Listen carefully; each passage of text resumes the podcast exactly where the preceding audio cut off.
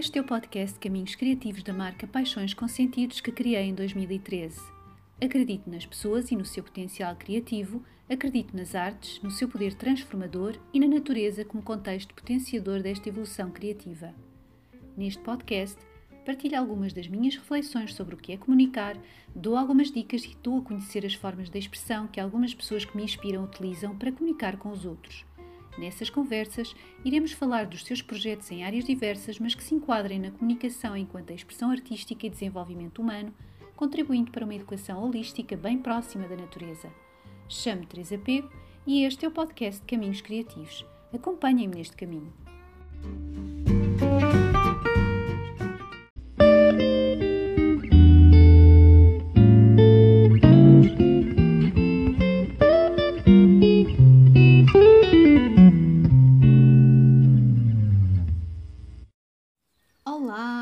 Bom estarem a ouvir este podcast dos Caminhos Criativos.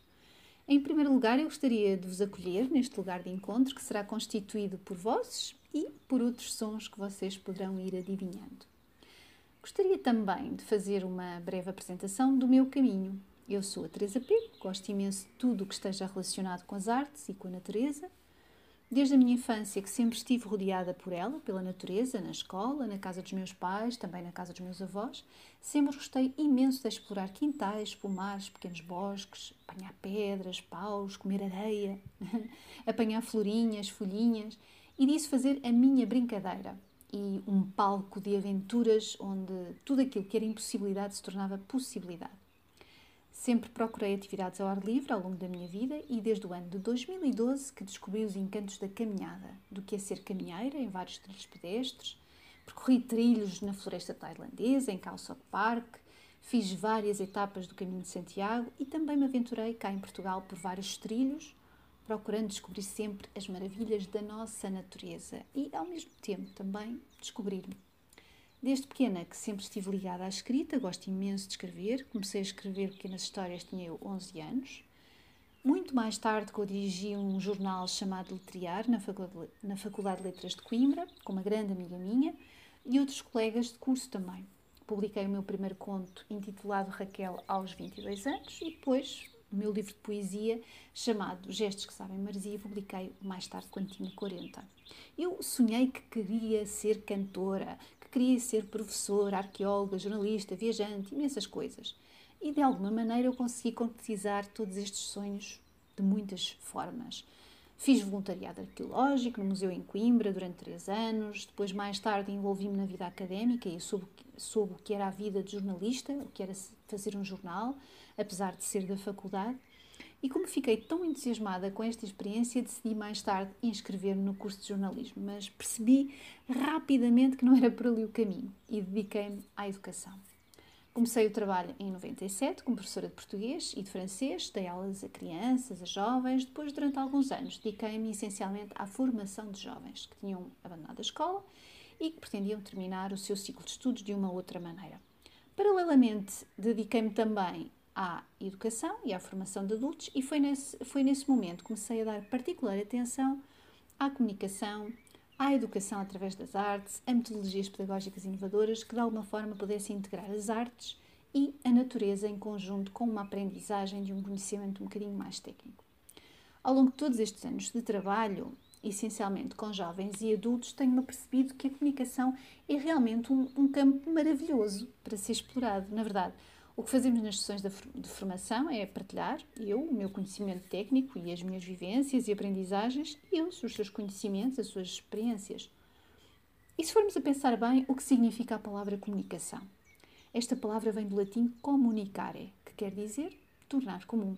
E então foi sempre isso que fiz e sempre isso que faço, ainda hoje nas minhas sessões com os formandos. Tornar comum, partilhar conhecimento e escutar outras aprendizagens de forma que a viagem se torne sempre profunda e uh, enriquecedora para todos os envolvidos. Como dizia há pouco, ao longo destes anos tenho compreendido que o tema da comunicação é realmente muito, muito vasto e que as pessoas estão desejosas de serem vistas e de serem escutadas. Quem é que não deseja isso? Todos nós, certo? Posso-vos dizer que normalmente as sessões mais participadas são aquelas em que se discute a maneira como as pessoas comunicam umas com as outras, seja em, em família, por exemplo, no trabalho, entre colegas de trabalho com hierarquias diferentes. Todos querem sempre falar sobre os relacionamentos, sobre a forma como são ou não são ouvidos, como são interrompidos constantemente por outras pessoas e, e como a frustração se instala quando isso acontece. Outras pessoas confessam que têm imenso medo de falar em público que se porventura essa situação tiver mesmo de acontecer, que arranjam mil maneiras para evitar, porque a ansiedade é perfeitamente insuportável. Aquele pavor de ficar sem nada que dizer à frente de uma plateia, nem que seja 10 pessoas, enfim, é um horror. Por isso é que eu acho que é importante trabalhar a comunicação, aperfeiçoar, sensibilizar para este tema, consciencializar para a sua necessidade, procurar conduzir no sentido de descoberta de estratégias para a poder fazer da melhor maneira, porque sem ela, sem a comunicação, como é que se vive? Já, já alguma vez sentiram que tinham dificuldade em explicar-se? Parece que ninguém vos ouve, parece que ninguém vos escuta, parece que há uma interrupção permanente. Sentem que a vossa comunicação poderia ser mais fluida e sem ansiedade? Como é que se pode comunicar sem nervoso miudinho? Qual é a estratégia que melhor se aplica a vocês? Pois então, este lugar é mesmo para vocês. Nesta viagem é importante que tragam muita curiosidade e vontade para caminhar e fazer perguntas. Por exemplo, como estou eu por dentro? O que vejo dentro de mim?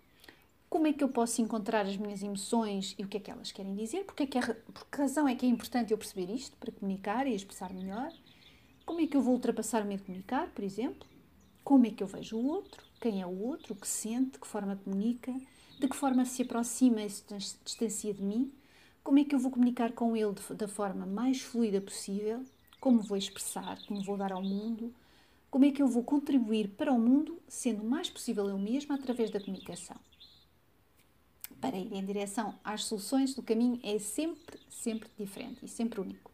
Porque todos somos únicos e irrepetíveis, todos temos as nossas formas de entender uh, o mundo. Então, e as artes? Como é que se enquadram na comunicação? As artes são uma forma de potenciar a transformação. E imaginem, que tal escrevermos sem interrupções, de forma fluida, na areia da praia, fotografarmos um detalhe de uma folha da árvore, uma árvore que esteja em frente à nossa casa, que tal criarmos um Padlet com leituras que tínhamos feito e das quais tínhamos gostado imenso e partilharmos depois essas descobertas? Que tal irmos desenrolando um novelo de lã até chegarmos à obra de arte? Ou desenhar, desenharmos em pequenas pedrinhas e depois tentarmos empilhá-las no meio do parque todos juntos? Ou caminharmos e olharmos a grandiosidade das árvores? Existem imensos desafios que nós podemos fazer para precisamente potenciar a transformação, potenciar o despertar dos sentidos, para também podermos comunicar e expressar-nos melhor. E, e, o melhor é quando estes desafios surgem em conjunto. E sim, esta, esta descoberta envolve a curiosidade, envolve, envolve fazer perguntas, estarmos de alguma forma despertos para, para o que é a vida, para o que nos rodeia, para a consciência do que estamos a fazer e como fazemos, envolve o reconhecimento da diversidade do outro e o respeito dessa mesma diferença envolve também a capacidade que temos de forma criativa comunicarmos os nossos pensamentos, comunicarmos e expressarmos os nossos pensamentos, contribuindo também para um mundo mais claro, mais harmonioso. Então, no próximo episódio, irei falar-vos um pouco do que é olhar para dentro, do que isso implica, de algumas dicas que podemos usar para o fazer e algumas partilhas que julgo importantes para cada um de vocês poder também fazer o vosso caminho da forma mais tranquila, mais confiante e única possível. Então, perguntar-nos no próximo episódio como estou por dentro, o que vejo dentro de mim, como posso encontrar as minhas emoções e o que elas querem dizer e por que razão é importante eu perceber isto para comunicar e expressar melhor. Então, até lá!